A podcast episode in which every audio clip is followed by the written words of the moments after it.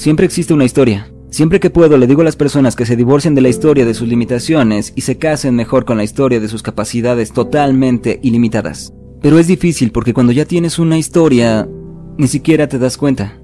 Así que necesitas una tercera pieza para avanzar. Esto es lo que realmente cambia las cosas. Es un estado diferente con diferentes personas, ¿correcto? Puede que así las personas sean más amables. Creo que es cierto, estar con las personas correctas y en el estado correcto siempre ayuda. Pero también es cierto que hay malos días. Realmente estoy aprendiendo a entrenarme a mí mismo para estar en un estado ideal, donde lo mejor de ti mismo sale por sí mismo, para mi familia, para mi misión, para mi mundo y para mis compañeros. Esa es una de las decisiones más importantes en la vida. Si me preguntas por las personas que he conocido y las cosas que he visto, lo que en verdad crea una magnífica vida es que todo el mundo tiene metas y sueños que son diferentes. Algunos solo quieren destacar, otros quieren ganar mil millones de dólares, otros quieren hacer grandes avances en la tecnología y otros simplemente quieren escribir poesía. Lo que sea que cada quien quiera para sí mismo, y tampoco se trata de copiar el sueño de alguien más, esto es algo muy personal.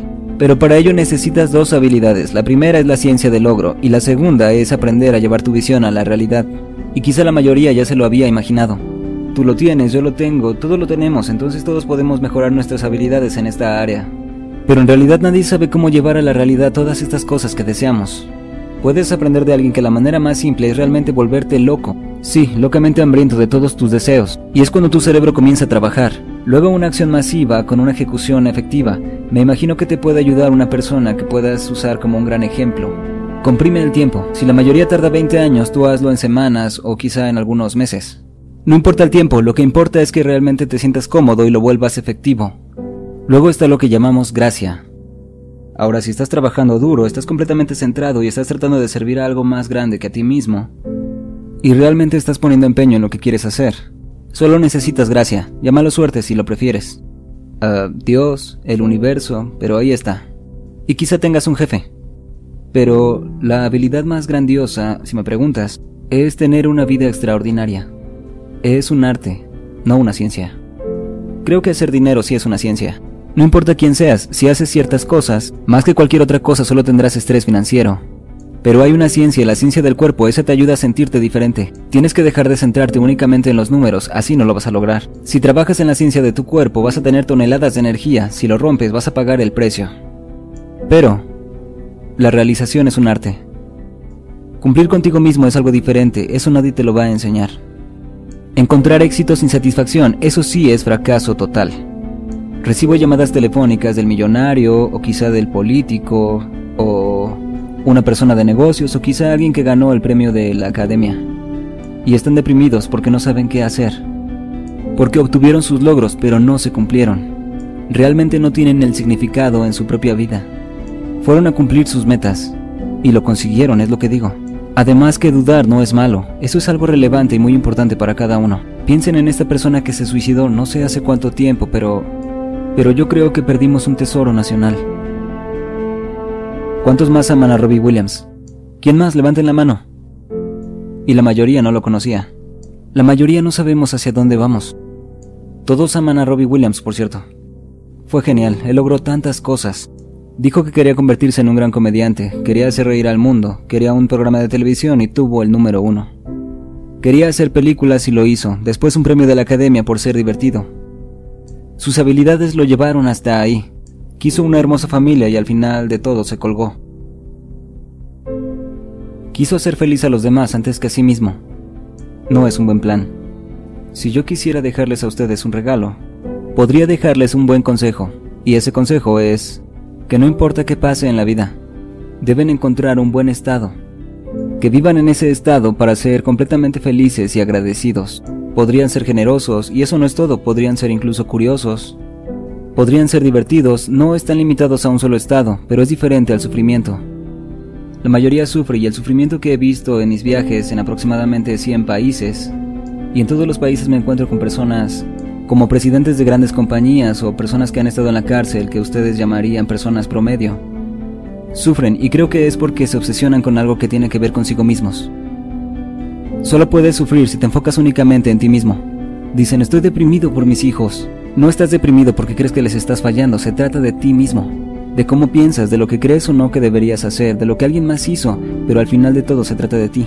El pasado y el presente ni siquiera existen. Tengo un simple objetivo y ese es ayudar a las personas a tomar la decisión. No sabemos qué va a pasar. Puede que te divorcies.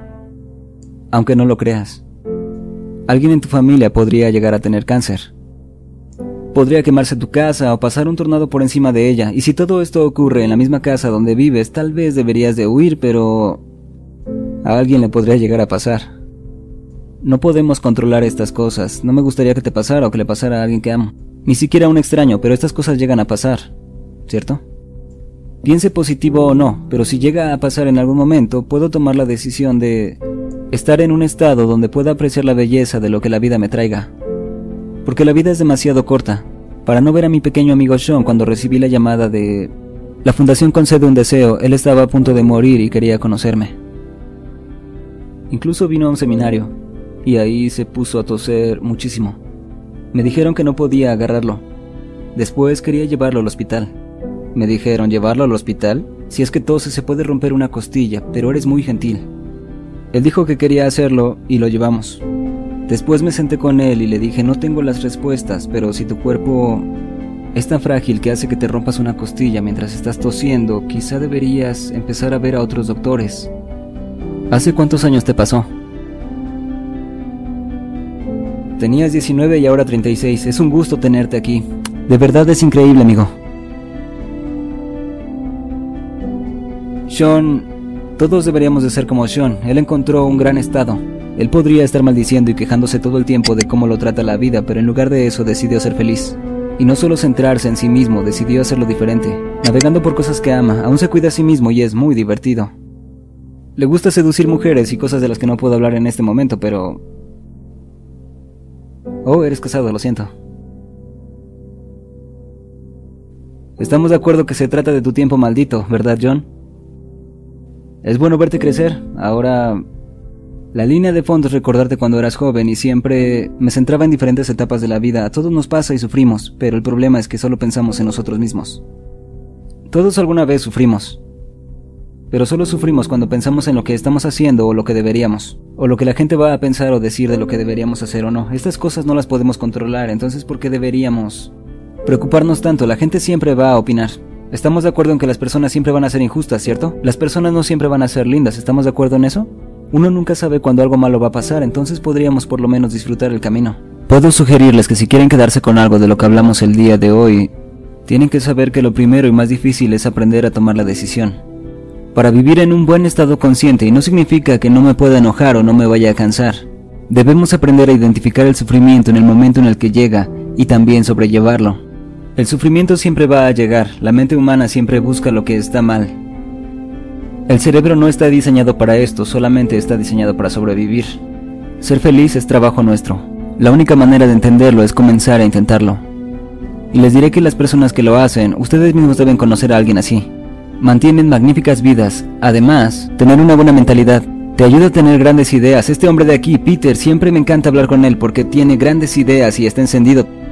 Siempre se encuentra muy emocionado y eso no tiene nada de malo. Pero todas estas cosas que hace lo mantienen vivo y lo mantienen fuerte, emocionado, no lo dejan sufrir. Además de esto, no se trata ni siquiera de suerte. Vivir la vida como él es admirable. Me siento muy honrado de tenerte como amigo.